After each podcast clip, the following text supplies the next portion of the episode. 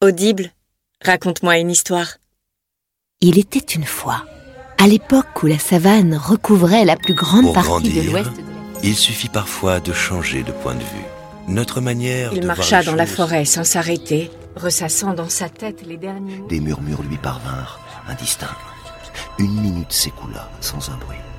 Soudain, elle entendit une respiration derrière elle. Téléchargez l'appli Audible. Votre premier livre audio est offert.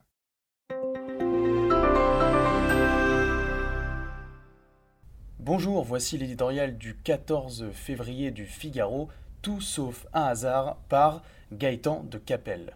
Enfin un peu d'air, la spectaculaire décrue du chômage ne détournera sans doute pas les regards, absorbés par l'interminable feuilleton des retraites.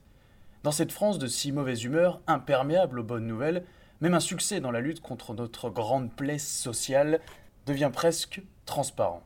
Sans doute faut-il se garder de tout triomphalisme. Avec 8,1% de chômeurs, il n'y a pas de quoi monter sur les tables, surtout lorsque nos voisins font parfois deux fois mieux que nous. Mais quoi qu'en pensent les esprits grincheux, toutes les dernières statistiques vont dans le bon sens. Les entreprises recrutent et signent des CDI par millions, le nombre d'apprentis ne cesse de croître, les créations d'entreprises battent des records, l'attractivité de la France est ressuscitée. Il y a peu encore, tout le monde aurait signé pour un tel résultat. La baisse du chômage depuis maintenant 4 ans ne doit rien au hasard. Elle est la conséquence du virage économique en faveur d'une politique de l'offre amorcée par Nicolas Sarkozy, prolongée par François Hollande, amplifiée par Emmanuel Macron. Nul miracle à cela, simplement une recette éprouvée de longue date partout dans le monde.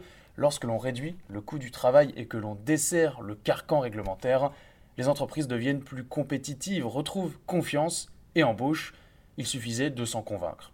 Avec le zapping accéléré de notre vie politique, le fléau du chômage n'a plus les honneurs des estrades et des plateaux.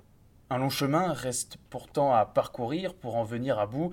Avec 3,5 millions de demandeurs d'emploi, il gangrène toujours la société en profondeur. On dénombre toujours, malgré cela, autant d'apprentis sorciers de gauche, mais parfois de droite, pour vouloir taxer les entreprises. Le gouvernement Philippe a jusqu'ici tenu sa ligne de défense, priorité à l'emploi. Il serait inacceptable de la mettre à bas pour financer la coûteuse réforme des retraites.